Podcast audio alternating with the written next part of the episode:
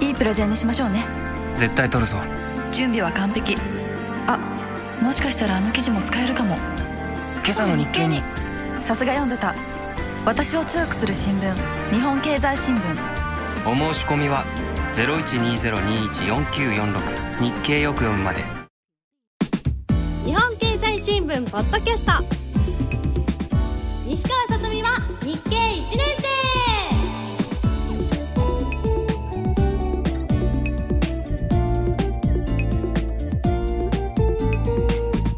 の番組は日本経済新聞社の提供でお送りします。こんにちは西川さとみです。日本経済新聞がお送りするポッドキャスト。西川さとみは日経1年生。私のそして皆さんのパートナーは今日もこの方です。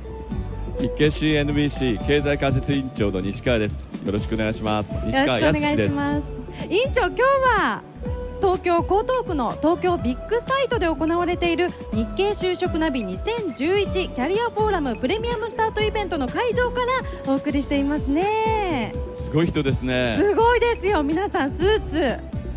ピッカピカですね委員長。なんかスーツがまだ似合ってない人もいらいっぱいいらっしゃいますね。でももうなんかもう板についてかっこよく着こなしていらっしゃる方も多いですよ。そうですか。うん。ファッションコーディネーターがいるのかな。うーんねえそんな中本当に皆さんおしゃれですね。でもネクタイとか見ていても、そうですね、うん。あの V ゾーンがしっかり決まってますね。えー今日会場は就活中の皆さんの未来をサポートするおよそ350の会社の人事担当者や就活生の先輩となる方がさまざまなセミナーを開催しています。はい。本当に広いですね。すごいですね。はい。今日はですねいつもの私たちの番組特別版ということで就職活動に役立つ新聞との付き合い方についてえー委員長からお話を聞いていきたいと思います、そんな内容で今回の番組をお届けしていきます。よろしくお願いします。ちなみにですね私も社会人1年生なんです。私もというかなので皆さんよりも1年2年くらいあの一応先輩の身として何か、えーお話ができればと思うんですが私はこういったですね、えーイベント就職活動のイベントには来たことがなくですね初めて。ワクワクします。なぜでしょうか？うん。どうですか？皆さんは？ちょっと不安な感じはあります面持ち。ねはい。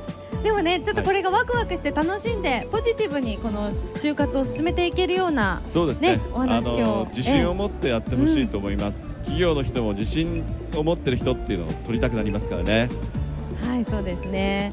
はい私も初めてのイベントなんですけれども、えー皆さんと一緒に、えーちょっと緊張していますがお届けしていきたいと思います。よろしくお願いします。ということで今日もこの番組のコンセプト「腑に落ちるまでとことん聞こう」というテーマでお届けしていきたいと思います。日本経済新聞ポッドキャスト西川さとみは日経1年生。最後までよろしくお願いします。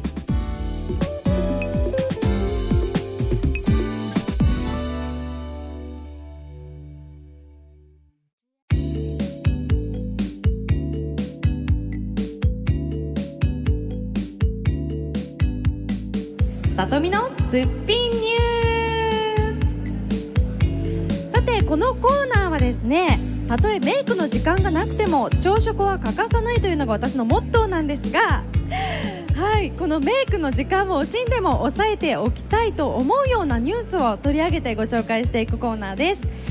さあ日経就職ナビ2011キャリアフォーラムプレミアムスタートイベントの会場からお送りする今日は就職活動をする皆さんの、えーサポートをしたいということで就活をサポートする日経新聞。これについて委員長にいろいろとお話聞いていきたいと思います。委員長よろしくお願いしよろしくおます願いします。さとみんは、ええ。去年の春まで大学生だったんですね。そうですね、うん。その頃日経新聞というとどんなイメージでした？とにかくこう日経新聞、まあ、その他の新聞いろいろあるんですけれどもこの違いがあまりまずよく分からなかったですね。新聞どれを手にしたらいいのかがまず迷ってしまいました、はい。うん、実際そうかもしれません。どうですか皆さん皆さん？難しいですか日経新聞は、もうなんか新聞読み始めたっていう方いらっしゃいますか？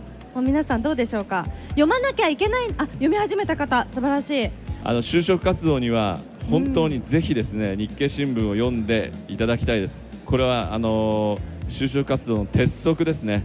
必ずあの面接の時にですねうん。日経新聞に書かれてあることが質問されますからうん。それに対してどう答えるかそこが面接のポイントです。そうですね。実際に私がこの日経新聞を読み始めて感じたことはですねこう他の新聞っていうとなんかこう政治の、ね、もちろん載ってるんですが日常生活に密着したなんかこれが値値下がりですよとかこういうソフトが発売されますよとか例えばそういったなんか本当に私たちに身近な内容の記事が載っているのですごく読みやすくてこう最初からもう新聞全部端から端まで読まなきゃと思うとですね本当になんかもう気負いしてしまうというかめげてしまうそんな皆さんも多くいらっしゃると思うんですが最初はなので私は、えー暮らしに関するあの生活に生活情報の記事から読み始めましたね。そしたらあの本当に楽しくてすぐすんなりと入ることができました。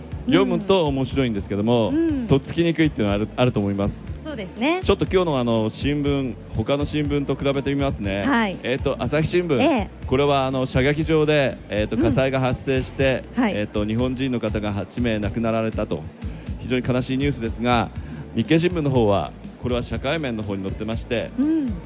えー、と APEC ここの話そして日立が3000億円の資本増強つまり株を売り出すという話そしてちょっと衝撃なんですが冬のボーナス、これは14%減ってしまうとうん。そんな話が載ってます。この朝刊今日の朝刊一面を見たときにですね大きな右上の記事も目に飛び込んでくるんですが私はやっぱりこの冬のボーナスこれ削減が一番に目に入ってきましたね委員長、そうですうね、ん、減っちゃうんだ、こんなにってい言っちゃいうます。はいちょっとこの記事読んでいきましょうか。11月15日日曜日付です。朝刊一面。冬のボーナス14%減ということで。日本経済新聞社が14日まとめた冬のボーナス調査によると全産業の1人当たりの支給額は去年冬の実績に比べ14%減で1978年の調査開始以来初めての2桁のマイナスとなった。増加した業種はなく機械や自動車部品などは20%を超える大幅な減少だった。年末商戦を控え個人消費を冷え込ませる要因になりそうだというふうに記事が出ているんですが、はい。どうですか皆さんこの記事を読んでスーッと頭に入っていきますかね？なんとなくわかるなみたいな感じですかね？ああボーナス14%減っちゃうんだっていうことですよね委員長。そうですね。うん。それでまああの面接の時にですね、はい。えー、と例えば私が面接官だとします。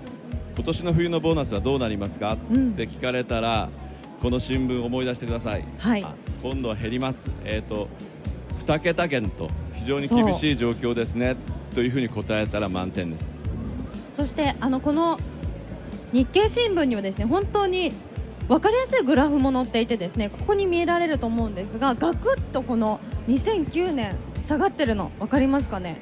これを見た時に私えー、こんなにこの4年ね本当2005年からの9年までの4年間でこんなにガクッと下がってしまうんだなと思ったんですがもうそれだけこの経済のこの下り坂これを示しているんですかね？そうですね。例えばあのトヨタ自動車の決算。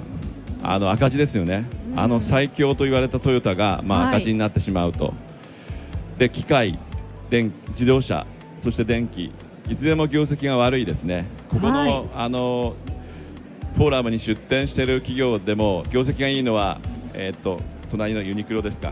そのあたりだけですね全体に非常に悪いと。はい、さてそれで面接官がですねうん、うーんと冬のボーナスが減ると経済はどうなりますかと,、えー、と聞いたとします。どう答えます？皆さんあの給料とかボーナス減るとどうしますか？買い物を抑えますよね。抑えます、ね、あるいは安いいものを買うと。そあの今まで、えー、と焼肉定食だったのを、う、うん。まあ、チャーハンぐらいにしてしまうとかコンビニ弁当を買うと、うん。あるいはおにぎりにしてしまうと消費を落とします。自分の,、あの財布から出るお金を落とします。そうしそうすると個人消費。つまりあの消費が落ち込みわけですそうすると消費財を売ってるメーカー食品会社とか、うん。ままあ、あの自動車もそうですし電気もそうですしみんなそうですね。最終的には消費者にあの買ってもらう製品なんですがそういったあの消費が落ち込むことによって消費財メーカーは打撃を受けるでしょうと、で消費財メーカーを受けている時に面接官からそう答え返した後にですねで御社ではどのような戦略を立てるんですかって切り返すといいですね。こいつはよく読んでると。それでこの会社のこともよく知ろうとしてると好印象を受けます。ぜひ切り返してください切り返す。これが就職活動のキーワードですね。そうです。いいですね。はい。そういった就活のコツ委員長から聞いていきましたがこの後にもですね何かもっとあのー聞きたいことなどいろいろあれば委員長何でも受けてくれますのでぜひ皆さん番組中にでも何かありましたら手を挙げてもらったらすぐに飛んでいきます質問してください、はいお待ちしています。例えばあの本当面接の時にねどこ見ればいいんだとかねどんな口調で話したらいいのかと。そんなこと分かんないですね最初ですから、うん。最初で最後ですから。はい。それと面接官に好印象を与えるにはさっきの切り返しこう質問されますよね。答えます。それで御社はこうなんですかとか御社の戦略はこうですねっていうと印象が全然違うんですよ。あ、うん。この人は私の会社のことをよく研究してくれてると。研究熱心だと。それだけ入りたいんだろうと。ぜひ取ってあげたいっていう気持ちになるんですね。切り返し。うん。これを忘れないでください、ねえ。そして自分の意見もちゃんと持つということですね。うん。自信を持って自分の意見を私はこう思いますっていう風に言ったらいいんじゃないかと思います。この日経新聞ちょっとね記事もね読ませていただいたんですがこのまず日経新聞がどうやったらとっつきやすくなるかなというところはですね委員長に聞いていきたいんですがはい。パッと見て。パッと見てですね、ええ。まずあの一番重要なニュースはうん。一面、ここにあの入ってます。今日の一面は4本ですね、はい。APEC 日立そして冬のボーナスええ。それと普天間の移設の問題。これはあの一面は必ず読んでほしいと。うん。で、えー、とリードというのがあります。リード。一番あの重要なトップ記事ですね。そこにはあのこの記事の要約が書いてあります。シンガポールのお話ですね。はい、これを必ず読んでほしいと、うん、これを毎日読んでいくとだんだんですねあの流れが分かってくるんです。で一番いい読み方ははい、1週間まず一面読む。うん、それを1週間置いておくとで土曜か日曜にもう一度見てみるんですね。そうするとあ経済ってこう変わっていってるんだと。例えば日立が増資するっていう話がありますがこの前に三菱 UFJ 銀行ここも増資をするということです、もう株を発行して資本を調達する。つまりお金をですね、えー、と会社に貯めようとしてるわけですね。そういう動きがよく分かってきます。うん、でここに一覧表が出てますから、えー、と最近の資本増強策はこうだと。自分がし死亡する会社があったらこれ覚えておいてください。でこの資金はどのように使うんですかと。これも切り返しですね。これがいいんですよ。聞きますよ。切り返し。なるほど。ねえこのパッと見てある程度内容を理解した上でさらにこう読み続けていくうちに動きが把握できるということなんですね今ですから、あの大企業は資本増強に走っています。資本増強っていうのは、新たに株を発行して投資家にお金を払ってもらってそれで自分の資本金とするわけですね。今、まあ、あの企業業績が厳しいですからそういうことによってお金をですね集めて新たな事業転換に使っていこうとあるいは借金を返済することに使おうと、そういうことをやってるわけです。これが、はいマクロ的な大きな企業の流れです。うん。でもこのリードなんですが委員長すべての記事にリードがあるわけじゃないですよね。そうですね、うん。あの一番大事な記事で分かりにくい記事についてリードをつけてます。はい。どうでしょうか皆さん。まだまだねなんだか難しい記事があってとっつきにくいなと思っている方もいらっしゃるかと思いますけれどもこういった読み方で。はい。読み続けると分かり始めます、はい、で分かったら就職に絶対有利です。うん。読んでる人と読まない人っていうのはもう100と0っていうぐらい違いますから、うん。ぜひ読んで頭に入れて面接に臨んでください、はい。絶対出ますよ。本当に。そうですね。疲れますよ。きっとね役に立ちますね委員長。立ちます。うん ということで今日の里見のすっぴんニュースは日経新聞と仲良くなるための第一歩について取り上げました。今日会場にお越しの皆さんも何かわからないことがあったらですねぜひこの私たちの番組までメールなどお寄せください。委員長がですねこの皆さんの質問に番組内で答えていってくれます。お待ちしています。それでは続いてこちらのコーナー行きましょう。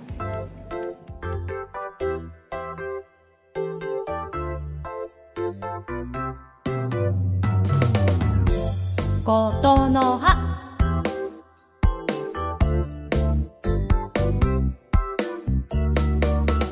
続いてはことの葉のコーナーです。これは経済に関する言葉を知っておこうということで毎回一つの言葉を選んでお話ししています。さあ、えー今週はですねこのことの葉。温暖化ガス排出削減目標。そうですね、うん。今あの企業というのは環境を強く意識してます。はい環境ビジネスということもありますし自分であの自分の会社としてですね CO2 の削減量を減らしていかなくてはいけないと、うん。そういう流れになっています。それで必ずですねあの面接で聞かれるのは日本の温暖化ガスの削減目標はどんなもんですか？これ絶対出ますよ。うん。どうわかる人？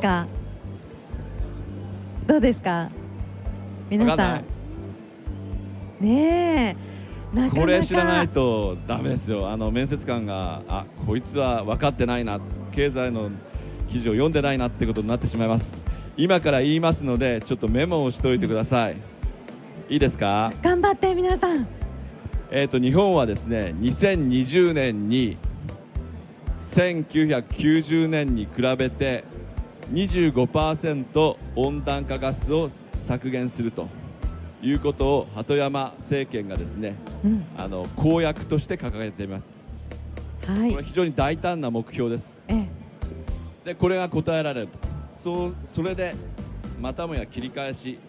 で御社はこの環境問題についてですねどのような戦略を立てていますかと質問しましょう。ん。う、そうするとこいつはできると。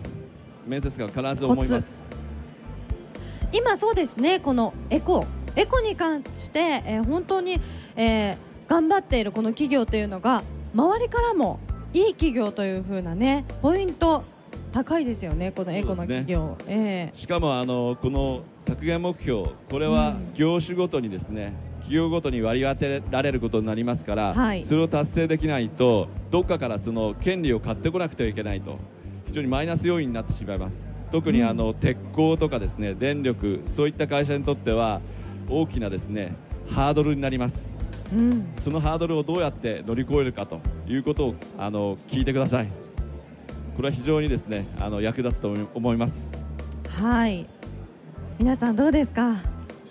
ということで、えー今日の琴の葉は温暖化ガス排出削減目標を取り上げました皆さん必ず覚えてくださいね、皆さんぜひね就職活動頑張ってください。さて西川さとみは日経1年生続いては私が毎週ドッキドキにしているあるコーナーです。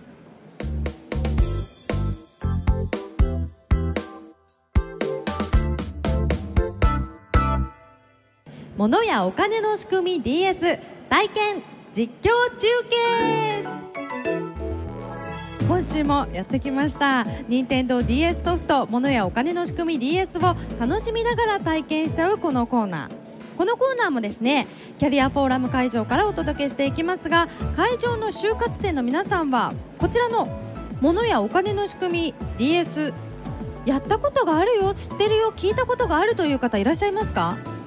あもうやってるっていう人。あー物金ごいですね。フレンズがいた。わ。素晴らしいやっていただきましょうか、そうですね、え ー今日はこのキャリアフォーラムにお越しの皆さんの、えー中からですねどなたか、えー参加していただいて私と一緒に問題にチャレンジしていただきたいと思うんですがどうでしょうか？ちょっと興味がある方。あーなんかねいい方見つけました。とっても優しそう。ねえ。あのぜひこちらにお越しください。わーい。どうも。よろしくお願いします。上がってください。えっ、とお名前を教えていただけますか？郡司俊樹と申します。郡司さん。郡司さんです。はい。いいお名前。どういうところに就職したいと思ってます？いやーあのまだこれからなのでいろんなところを見てみようと思って視野を広くとにかく見てみたいと思っていますのであのいろんなところを今回っています。はい。特にここが気に入ったとかそういうところありますか？気に入った分野とかあーまあいろんなところがとても魅力的なので絞るのに時間がかかってるという印象が強いです。頑張ってください。はい頑張ってください。今日チャレンジしていただく問題なんですが問題をですね私がお読みします。皆さんにもやっていただけるように。そして問題もお読みするんですが2択で出てくるんですよ。問題あもうややられたことありますか？あありがとうございます。2択で出てきますよね。その2択をお答えいただいてもよろしいですか？まず、えー今日はですね消費のトレンドというこれをテーマに問題をチャレンジしていただきたいと思います。まず問題一覧から知力で解くビジネス。その中から消費のトレンドについて、えー問題にチャレンジしていただきたいと思います。自信は？頑張ります。頑張ってください。はい。皆さんもぜひ一緒に考えてみてください B2B や B2C、B2P、えー果ては B2B、2C まで。ビジネスの世界では不思議な略語が使われることもしばしば。不思議。ね。ちょっと見てみましょうと。何をだ？ここから問題になりました。B2B は本来は B2B と書きます。B2B の B は何 ?1 バイヤー。2ビジネス。さあこの問題もうもう分かります？もうやってました？やってないです。どうしよう？どうしどうしますか？ちょっと迷ってます？もう分かんないですか？どうでしょうか？噛んでいきますか？そうですね。もう分かるという方いらっしゃいますか？お分かる方がいらっしゃいました。どうしますか？助けてもらえますか？お願いします。お願いします。ちょっと行ってきますビジネス。ビジネスです。ビジネス。ビジネスというオーディエンスが出ました。どうしますか？じゃあそうします。そうなんです。正解です。ありがとうございます。ビジネスの B です。つまり B2B はビジネス2ビジネス。会社と会社の取引を指しますネットを利用した取引 e コマースの場合にこのような言葉が使われることが多くなっています。では2問目。B2C かっこ B2C の C は何でしょうか？あ似たような問題出てきました。さっきはビジネスでしたが。じゃあカンパニーで。ああーこれカンパニーとコンシューマーという選択肢だったんですが郡司さんカンパニーを選んでちょっと不正解でしたけれども正解はコンシューマーということで消費者。コンシューマーは、えーコンシューマーのことです。つまり B2C は会社が直接消費者に商品やサービスを売る。という取引を指しますということです。うん。コンシューマーインターネットオークションはどう呼ばれるでしょう？1C2B 2C2C お今のは分かったんですか？あはいなんとか。素晴らしい。さすがです。C2C かっこ C2C ですアメリカ eBay や大手ポータルかっこ玄関サイトが一般消費者に場を提供して行われています。一般消費者間で行われるネット上の取引を C2C と呼んでいます。なるほどという。さらに最近では e コマース参加者同士の関係をより正確に表す言い方もあります。まとめ。ネット上の取引が増大していく中で新しい言葉も誕生しています。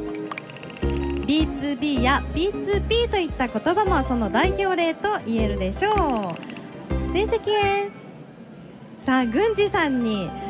問題チャレンジしていただきましたが郡司さんは5問正解で500円ゲットしました。はいありがとうございます。キーポイント。B2B の B はビジネスの B ということでした。おしまい。郡司さんどうもありがとうございました。ありがとうございました。じゃあこちらにお戻りください。こちらへ。ちょっとご感想をお聞かせ願いますか？自分はまだまだだと思いました。どうですか？普段もうこのソフトされているということだったんですがもうどのくらいまで行ったんでしょうか？その経過を教えてくださいえー、なんか親会社の方に行ってしまいましてどこだろう。取締役になんとか行っています。素晴らしい。親会社委員親会社の長取締役。社長の上があったみたいな感じですね。そうですね。なるほど。あのこれ就活にもぜひあの役立ててくださいっていうか役立ちますのでうんそれであの親会社の社長を経てですね、はい。なんとかすごい称号がつきますので、うん。そこまで頑張ってください。本当にどうもありがとうございました。これからもですね頑張ってください。そしてもしよかったら番組宛てにですねあのあの時の、えー軍事ですけれどもみたいな感じであのここまで行きましたよっていう途中経過も私に教えていただければと思います。はいよろしくお願いします。あありがとうございました。どうもありがとうございましたありがとうございます。はい。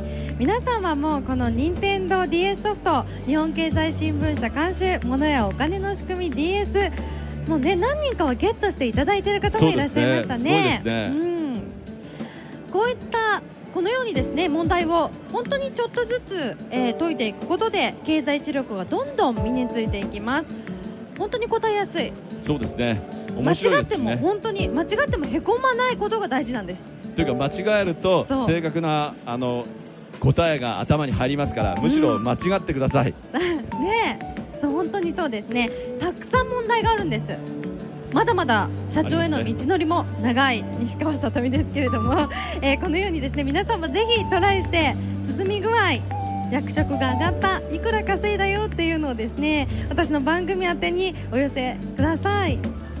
そして物やお金の仕組み DS お友達チャレンジ大作戦というのもこの番組内でやってますね委員長。ね。はい、この大作戦がどういったものなのかと言いますとこの物やお金の仕組み DS の電源を入れると入れるとですねトップ画面登録したえ自分の名刺以外にも3人分のアカウントでこのゲーム楽しめるようになっているんですね。この3人分のアカウントというのは4人まで遊べるっていうことですよね。4そうですね。人まで勉強できるということです。そこでこのアカウントの一つをお友達用にしてご家族用でもいいです。お仕事や学校の仲間に問題を解いてもらって感想を書いて番組に送っていただきますそして感想の報告を送ってくださった皆さんには今や日一リスナーの中で注目の的となっているですね優しい日経用語辞典という日経の新聞にあるような難しい単語を詳しく載っているそういう本当にポケットサイズのですね日経新聞用の辞書のようなものですね。本当に使いやすいです。この優しい日経用語辞典をお友達の分と合わせて2冊プレゼントする。番組でご紹介させていただいた方にということですね。ぜひともですね皆さん、えー仲間やお友達の間にこの DS ソフトを広めてみんなで経済知力を高めていきましょう。こちらの報告と感想はさとみアットマークラジオ日経 .jp までお待ちしています。どんどん送ってください。以上物やお金の仕組み DS 体験実況中継のコーナーでした。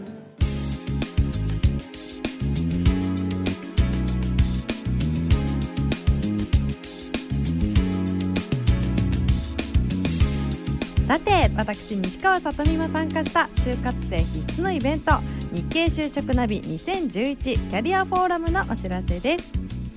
今回私たちが参加したプレミアムスタートイベントは全国主要都市で開催され毎年大勢の方が参加する出展企業数コンテンツの種類も多いイベントです。普段学校で学ぶのと同じ目線でさまざまな企業や仕事を知り企業で働く社会人の方とコミュニケーションが取れる就職活動のスタートにぴったりな体感型のイベントです。参加も普段着のままで OK ですこの出展企業のブースはホームページだけではわからない。働いている方の生の声や会社の雰囲気仕事についての質問などを人事担当者や先輩社員に直接聞くことができます。このほか各企業が講演をする個別セミナーや就活についての相談コーナーも用意しています。会場は大勢の就活生の方たちで大変にぎわっていて関心のある企業のブースを回る皆さんの姿も真剣そのもの。そんなキャリアフォーラムプレミアムスタートイベントは全国各地で開催されます。これからのプレミアムスタートイベントの予定ですが11月28日土曜日は大阪南港のインテックス大阪。12月9日水曜日は広島で開催。場所は広島県立総合体育館。12月13日日曜日は再び東京会場。東京ビッグサイト。12月17日木曜日は福岡。マリンメッセ福岡。そして12月19日土曜日は金沢会場。石川県産業展示館で開催します。来年1月以降も全国各地で続々開催されますのでぜひ最寄りの会場に足をお運びください。またプレミアムスタートイベントの他にも理系学生や U ターン志望者向けの対象者限定イベント。地元や地域での就職を希望する学生の方を対象とした地域密着イベント。時期に合わせて展開されるレギュラーイベント。日英バイリンガルの方や外国人留学生の方向けのグローバルリクルーティングイベントなどが年間を通じ開催され就職活動中の学生の方をバックアップしています。スケジュールや会場出展企業などの詳細は日経就職ナビで検索。ぜひ日経就職ナビをご覧ください。事前に日経就職ナビでスケジュール登録して来場いただいた方には素敵なプレゼントもありますよ。まずは日経就職ナビをご覧ください。以上日経就職ナビ2011キャリアフォーラムのお知らせでした。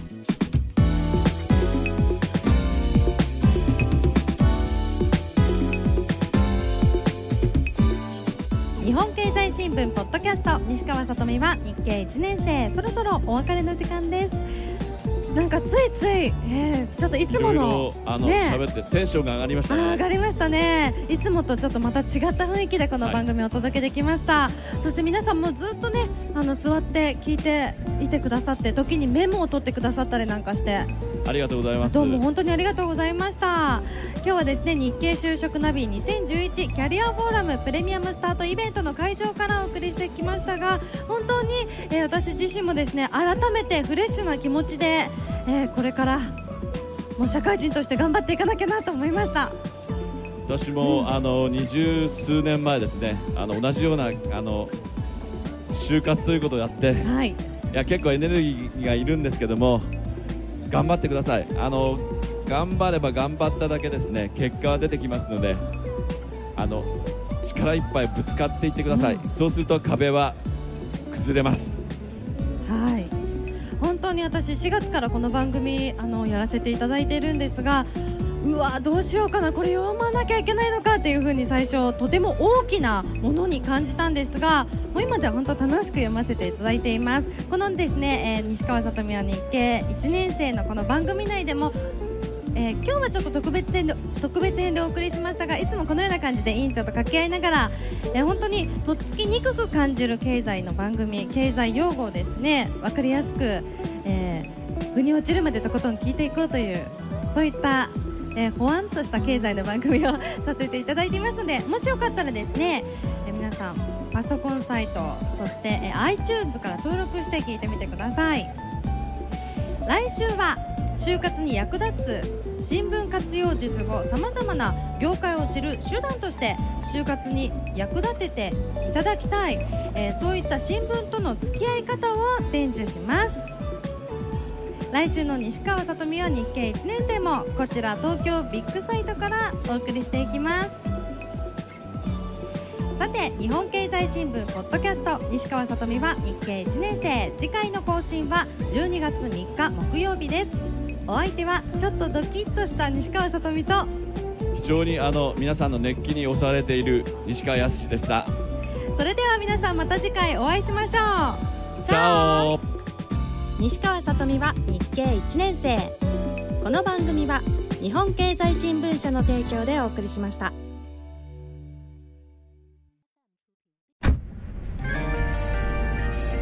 いいプレゼンにしましょうね。資料完璧か。はい絶対取るぞ。企画室の池田香織。できる若手がいると聞いて担当に指名した。今日の提案。あともう一押し。